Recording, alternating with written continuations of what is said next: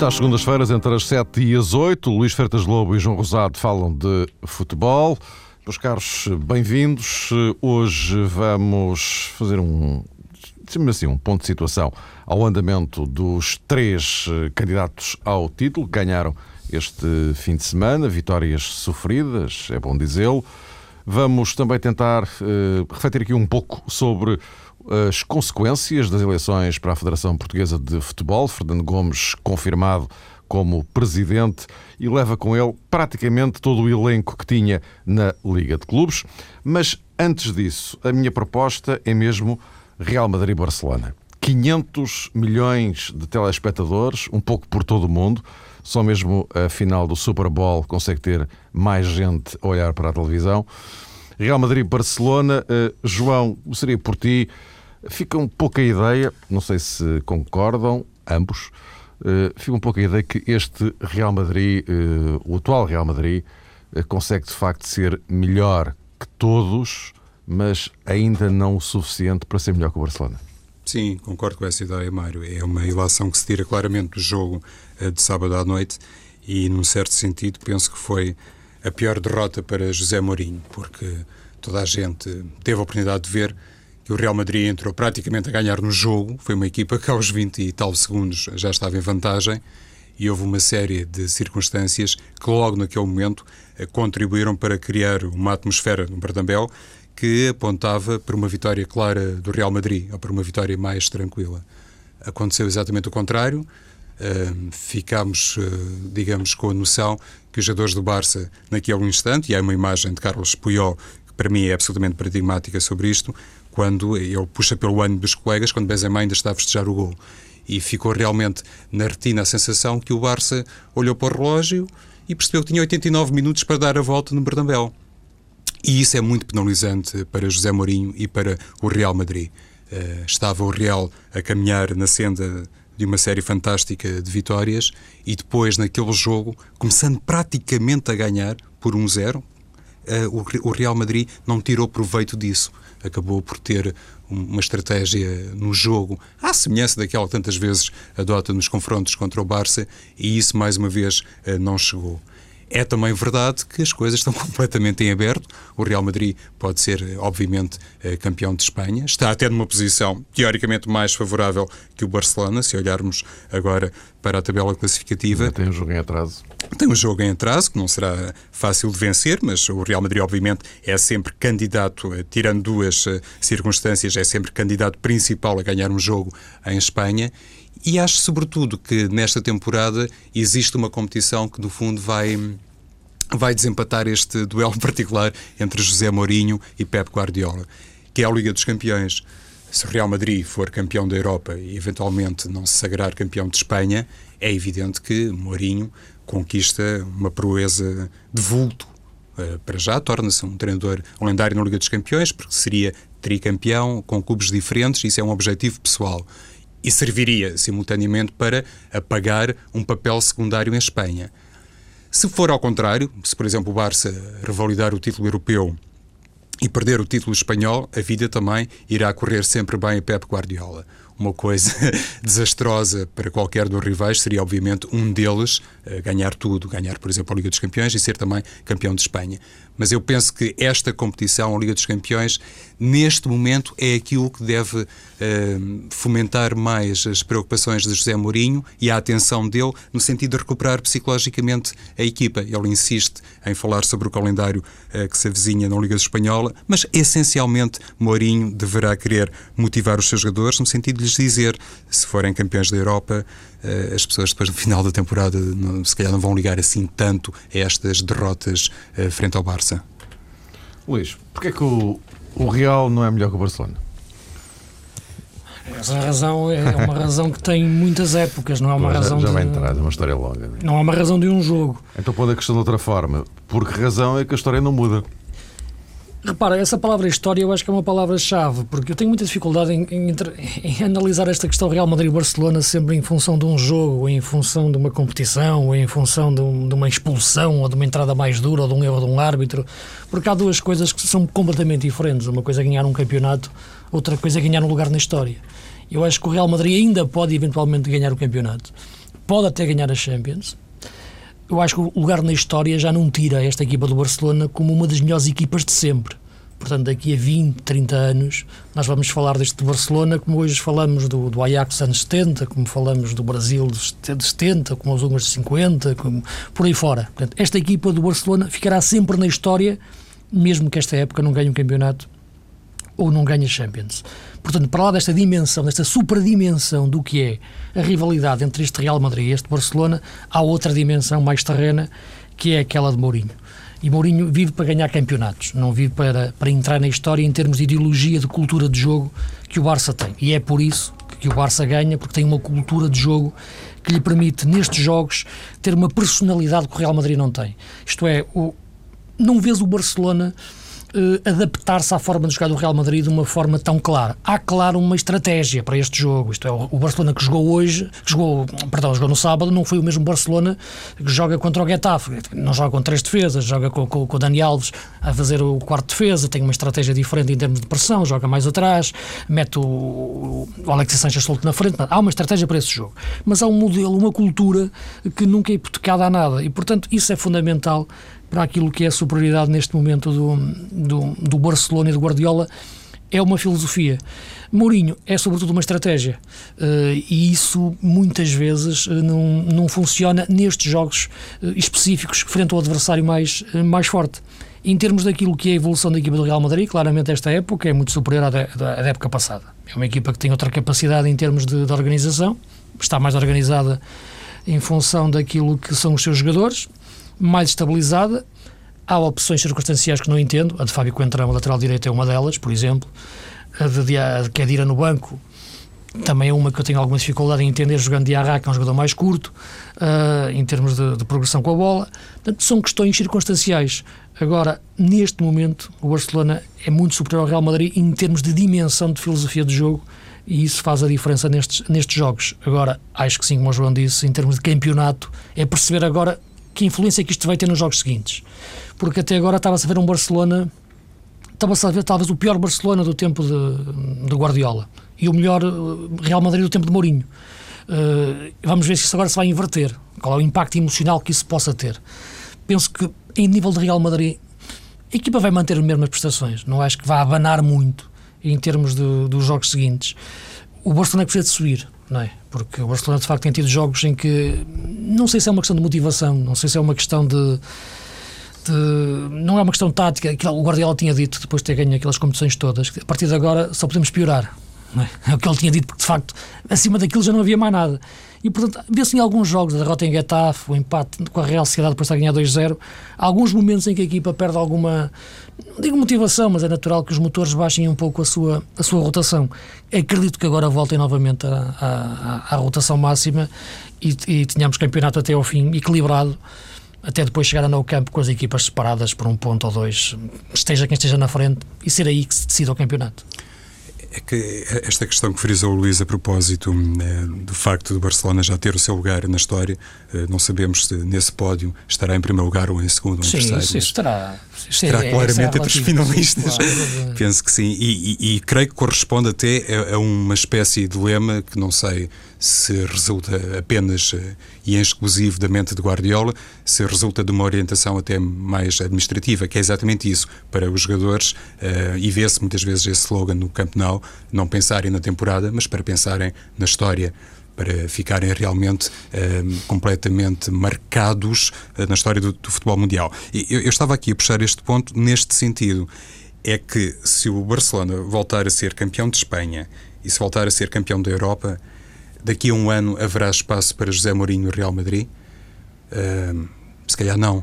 Esta segunda temporada é determinante para José Mourinho. Ele tem que ganhar qualquer coisa ao Barça, seja o Campeonato Espanhol ou a Liga dos Campeões. Qualquer coisa que se veja que se veja, se for o, o título não é nacional. É uma taça do rei, enfim. Pois, não, falo do campeonato ou da Champions. Vale, claro, porque claro. se não for assim, penso Sim. que depois não vai seguir numa terceira temporada, porque lá está, o Barça mais uma vez aproveitará a época para cimentar o tal lugar na Sim, história. E isso porque o Mourinho já ganhou uma guerra eh, este ano no Real Madrid, foi a guerra interna, não é? O afastamento de Jorge Valdano, é, conquistar de um poder total dentro do que é o futebol do Real Madrid e, portanto, a partir de agora tem que ganhar a guerra externa, que é o Barcelona para se não a ganhar tendo ganho a interna, portanto, o Presidente entregou-lhe o clube nas mãos, neste momento, contratações, tudo, ele tem os jogadores que quer, as opções que quer, eh, e, portanto, em função disso, tem que jogar mais, isto é, o Real Madrid.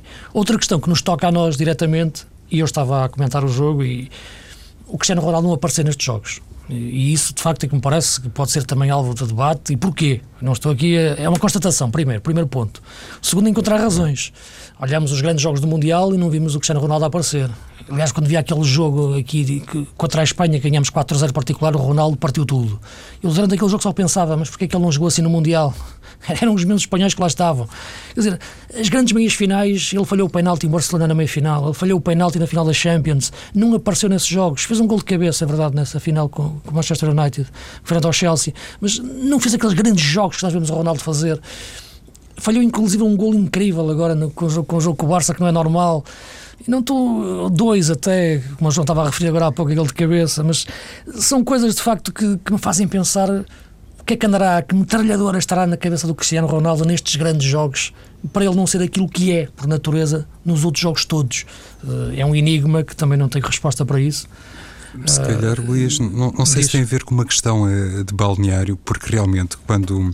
É verdade que o José Mourinho normalmente é, é, mestre nestas situações, para conseguir, mesmo a partir de um grupo que é constituído por estrelas de primeiro plano internacional, conseguir criar ali um espírito coletivo.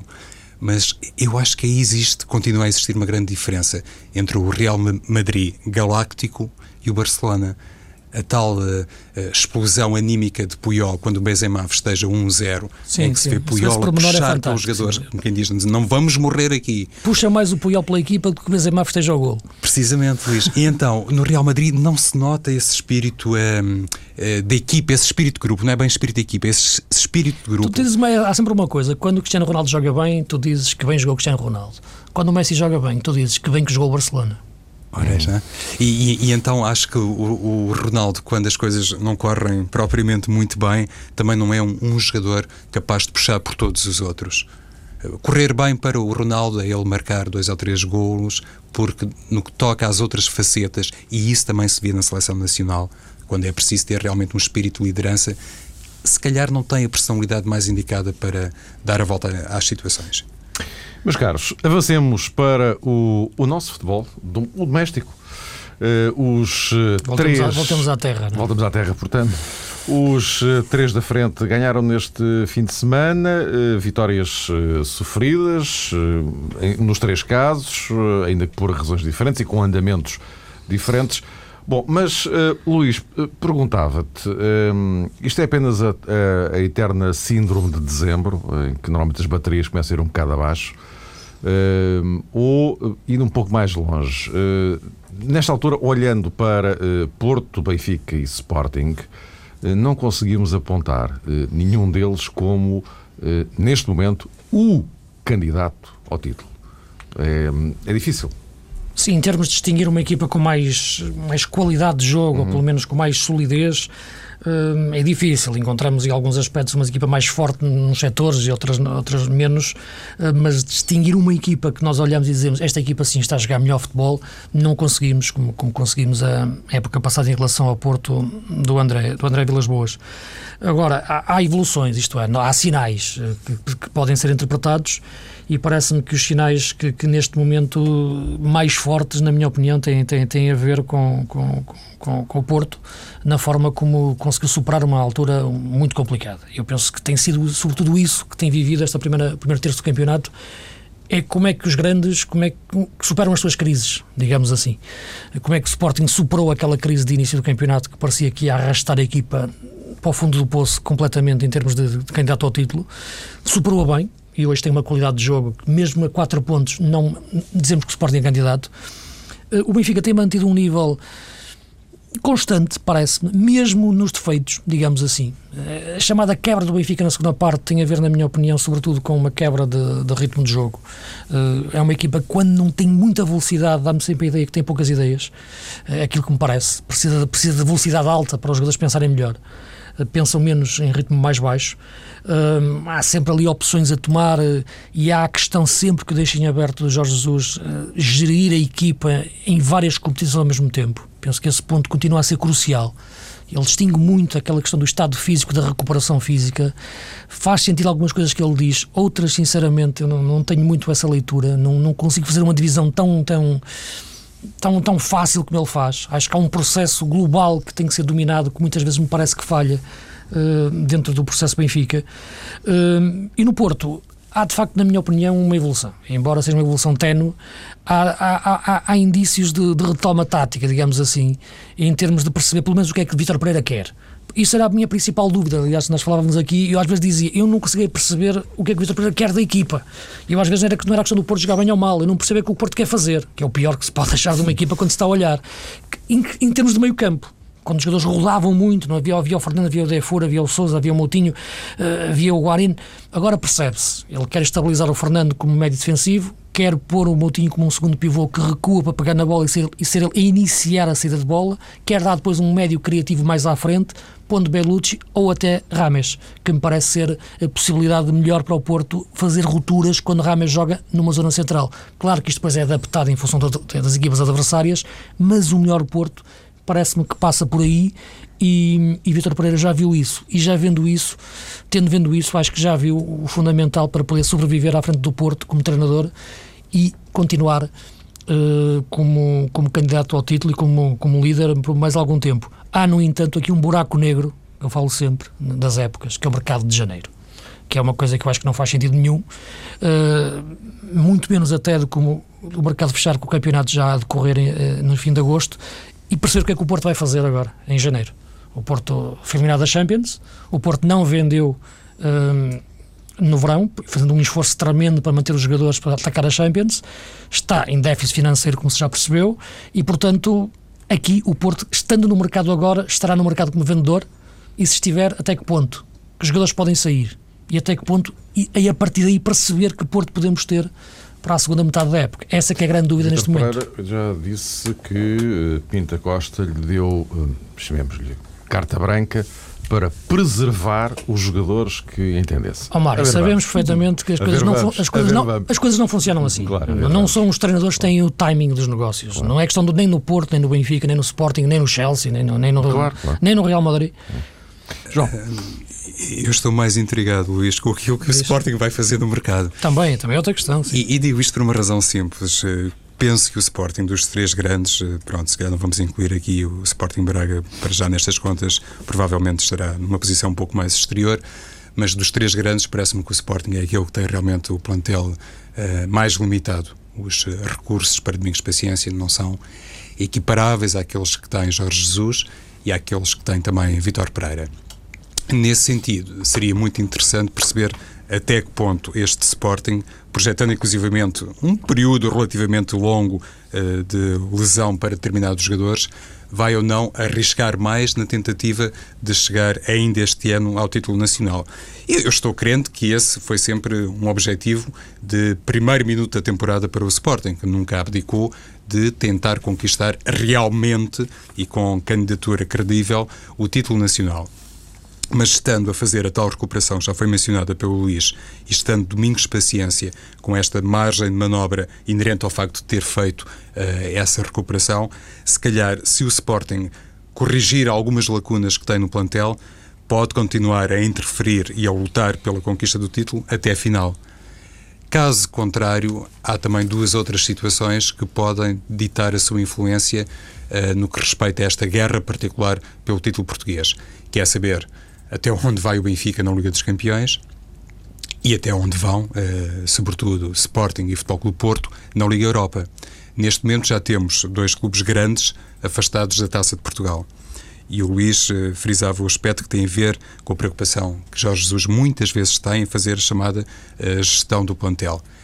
Se, por exemplo, Sporting e Futebol Clube do Porto não conseguirem ir até ao fim na Liga Europa, penso que isso também vai marcar muito depois a etapa final, o sprint final, para o título português. E nesse aspecto, volta à questão do mercado. O Futebol do Porto vai ter Danilo, é verdade que é um jogador, ao que parece, capaz de provocar muitos eh, desequilíbrios, mas a questão primordial tem a ver com o tal corredor central, com as opções para o ataque que toma Vitor Pereira. O Benfica, no meio de tudo isto, e partindo do princípio que os jogadores mais valiosos não vão sair, parece ser a equipa que está mais à vontade e, se calhar, mais dispensada de fazer grandes operações de mercado. A tal ponto que até no jogo dos Barreiros tivemos uma grande novidade na equipa do Benfica, que foi a colocação de Capo de Vila no banco de suplentes. Eh, pronto, Jorge Jesus provavelmente tirou partido do facto de não haver nenhum sorteio nesse dia. Amanhã Capo de Vila até vai fazer um jogo uh, solidário, mas no jogo de fim de semana estava dispensado dessas, uh, desses assuntos, desses encargos, e lá estava ele no banco de suplentes. Não sei se é uma tentativa de o colocar um pouco à mostra, visando a reabertura de mercado, se é realmente uh, um sinal de que o Benfica finalmente corrigiu um, um, problema que tem a ver com a escassez de soluções para a posição do lateral esquerdo. E nesse sentido se prova, era aqui que eu queria chegar, que o Benfica, neste momento, já tem boas alternativas. Tomara, se calhar, outros clubes ter as soluções que o Benfica, pelo menos teoricamente, dispõe. Recorda, o Benfica teve um, a defesa esquerda um miúdo, Luís Martins, que fez um jogo titular na Liga dos Campeões e fez um excelente jogo e nunca mais apareceu na equipa em nenhum momento, nem nos jogos da taça. Sim, é algo que me foi substituído entender, nesse jogo pelo Miguel Vitor. Sim, e nunca mais apareceu em lado nenhum. Custa-me entender essa. Não a opção, não a, entrada dele. O facto do Everson foi... lá continuar, não é? Sim, mas a, a, a, Luís Martins nesse jogo, o miúdo respondeu bem, nunca mais apareceu. Portanto, há, é claro que o Jorge Jesus terá uma, uma, explicação óbvia para isto, como é evidente, coloca os melhores a jogar e entende que os melhores são aqueles. Portanto, é a resposta, ponto final. Agora, causa-me um bocado de, de, estranheza ver o Luís Martins sair, aparecer agora o Capo de Vila. Penso que a questão do Capo de Vila tem a ver com questões físicas. Penso que é isso que o Jorge Jesus sempre se bateu desde o início um, e algumas questões mais internas, mas aquilo que me parece é que, de facto, que aí sim o Benfica tem, tem um problema para resolver uh, nesse termo, de, nessa posição. Meus caros, estamos na eh, ponta final, mas para o último ponto da nossa ordem de trabalhos. Fernando Gomes, eh, eleito presidente da Federação Portuguesa de Futebol. Como eu dizia há pouco, não é apenas o presidente da Liga que se transfere para a Federação, ele praticamente leva toda a gente que estava com ele, enfim, nos principais órgãos da, uh, da Liga muda-se tudo para a Federação, praticamente. Isto, Luís, significa o, quê, em, bom rigor? Ou seja, Fernando Gomes vai para a Federação porque quis levar com ele a sua equipa de confiança, ponto. Ou significa mais do que isto? Porque depois há também o outro lado, e fica já também para a vossa reflexão, que é o facto de a Liga, que agora vai ter que ir para eleições, não é? eleições intercalares, a Liga eh, passar a ter um papel de, chamamos assim, organizador de jogos, eh, gestor eh, financeiro, assim, uma, uma, mistura disto, eh, porque tudo o que tem a ver com o resto desaparece. Eh, arbitragem, disciplina, salta tudo para, para a Liga. Salta tudo, quer dizer, passa tudo exclusivamente para a Federação e, portanto, que transformação é que isto poderá ter. Sim, passa tudo, há, questões que se cruzam, não é? Como a relação, em relação à, à, organização dos quadros competitivos, há quadros que estão inclu, incluídos na Federação, outros na, na, na, na Liga o chamado futebol profissional, eh, que, que, que depois cruza-se com o tal futebol amador, a partir do momento em que a segunda divisão B cruza com a divisão de honra, com a segunda liga, como quiserem chamar, ou a liga orangina, em função dos, dos patrocínios que vão arranjando. Um, agora, Portanto, cruza-se sempre isso. Essa divisão entre futebol profissional e futebol amador sempre tive alguma dificuldade em fazê-lo porque cruzam-se, os quadros competitivos cruzam-se uh, as subidas e descidas.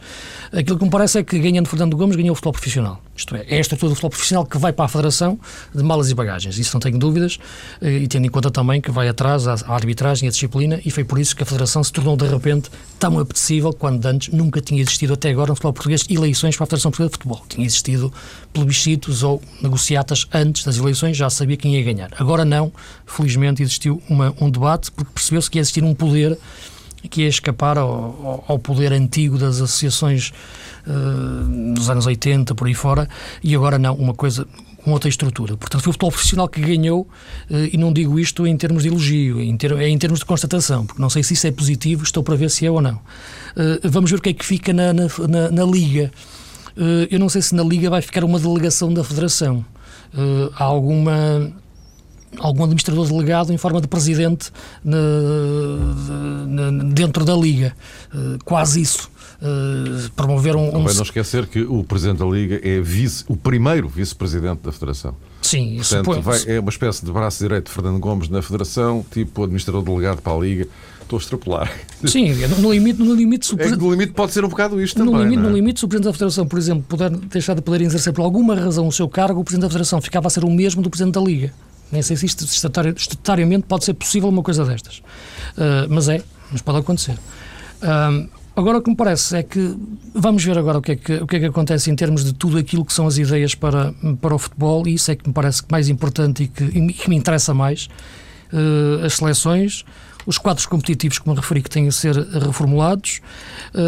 até agora vimos, sobretudo, as pessoas que, que, que, vão aparecer nos cargos. Em relação a Fernando Gomes, são pessoas com nomes que, que, que me parecem indicados, desde logo um, a questão do, do João Pinto, né, que não tenho dúvidas rigorosamente nenhumas, até pela admiração profissional enorme que tenho por ele e pela grande amizade uh, pessoal, que é um grande homem do futebol e, portanto, não tenho dúvidas nenhumas que aí. A grande nuance é que é uma, o, João Pinto vai trabalhar diretamente com as seleções, Pronto. A e sub-21. É isto que te ia referir. Em relação ao João, como te referia, a grande admiração pessoal, profissional, de amizade que tenho por ele, eh, é um grande homem do futebol uh, e vejo o João como um, um grande operacional, isto é, isto é um homem que para estar próximo de facto dos jogadores, da estrutura, da estrutura do balneário, eh, de perceber de facto aquilo que, rodeia a cabeça de toda aquela gente. Portanto, aí não tenho dúvidas que o João é uma escolha uh, excelente do presidente Fernando Gomes vejo-o como um excelente gestor uh, financeiro e um gestor também com grandes conhecimentos dentro daquilo que é o mundo do futebol internacional e um homem para gerir o futebol de forma diplomática e política. Uh, agora, falta de facto, na minha opinião, um ponto de vista de perceber as estruturas verdadeiramente de quem vai pensar o edifício da seleção. Que tipo de pirâmide, que tipo de estrutura se vai querer dar às seleções, para a casa das seleções, não a casa física com tijolos, a casa pensada, edifício, para, para, alimentar as várias seleções nas camadas jovens até a seleção principal, estruturar todo o futebol português. Isso é que eu não sei quem é que vai fazer, se vai ser o Humberto ou não. Aí, sinceramente, tenho muitas dúvidas. Uh, em relação a Fernando Gomes e João Pinto, nenhumas. Esta questão uh, da separação do futebol profissional e do futebol amador uh, arremete-nos para uma lógica que eu sigo e que já foi denunciada pelo Luís. As coisas não estão assim tão compartimentadas como isso. Perguntavas eh, tu, Mário, e com todo o cabimento, o que vai ser eh, da Liga de Clubes, qual será a sua principal função. Organização de eventos, eh, se calhar, pode ser por aí. Mas, se olharmos para o quadro real que é uh, manifestado por determinados clubes uh, da Liga um, Sagres, percebemos que há muitas situações do futebol amador que são denunciadas pelos clubes profissionais. As situações de clubes como a União de Leiria, como o Vitória de Setúbal, o, o grau de assistência que têm esses clubes, a forma uh, financeira como tentam sobreviver a cada mês, dá realmente a ideia de que há determinados clubes em divisões inferiores que sentem exatamente os mesmos problemas, com uma agravante que antigamente era muito comentada a propósito dos clubes da Liga Orangina, é que o grau de receitas nem sempre é compatível com as exigências que os adeptos têm e que normalmente despertam em torno de emblemas históricos, como é, por exemplo, manifestamente o caso do Vitória de Setúbal. Por isso, Fernando Gomes tem que fazer realmente, tem que preservar esse tal casamento, essa boa ligação com a Liga de Clubes. Isso, para já, era a primeira nota que gostaria de deixar sobre isto, porque na corrida eleitoral Muitas vezes se fez a leitura que Carlos Marta representava um determinado tipo de movimento e Fernando Gomes estava mais preocupado com outras matérias. Neste momento, penso que Fernando Gomes tem a noção total que não é possível re realmente olhar para isto uh, de forma uh, tão uh, dividida. E depois há a questão do Campeonato da Europa 2012, a fase final. Neste momento não sabemos se Paulo Bento vai ou não continuar como selecionador.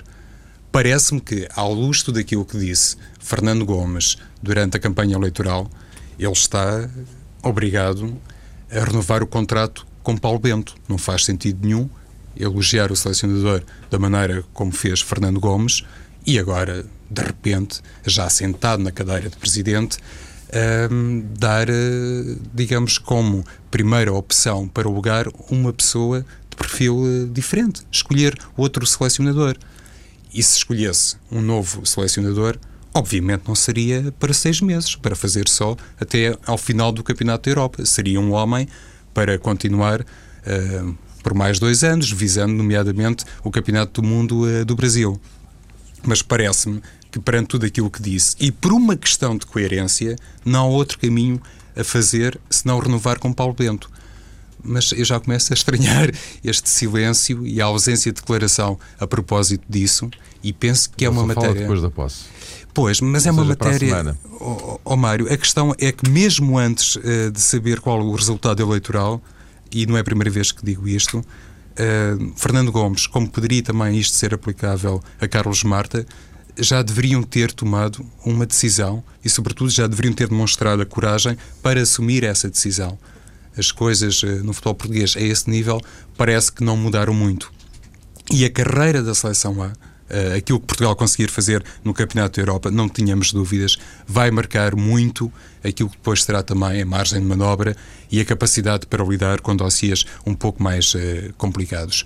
Uh, Deixa-me só também só, uh, sublinhar uma coisa final que tem a ver com a elegância das declarações de Carlos Marta, que imediatamente se colocou à disposição de Fernando Gomes, dizendo que o resultado eleitoral uh, não iria merecer da parte dele nenhuma espécie de contestação e que, pronto, agora iria voltar ao seu lugar enquanto Presidente da Câmara Municipal de Tondela pelos vistos em Portugal é um excelente emprego, ser Presidente de Câmara, dá sempre a oportunidade para as pessoas se candidatarem a outras coisas e depois, se aquilo não der certo, voltarem aos respectivos lugares uh, municipais. É uma coisa que a mim também faz alguma confusão, mas é assim mesmo. Vamos com tranquilidade. Meus caros, até para a semana.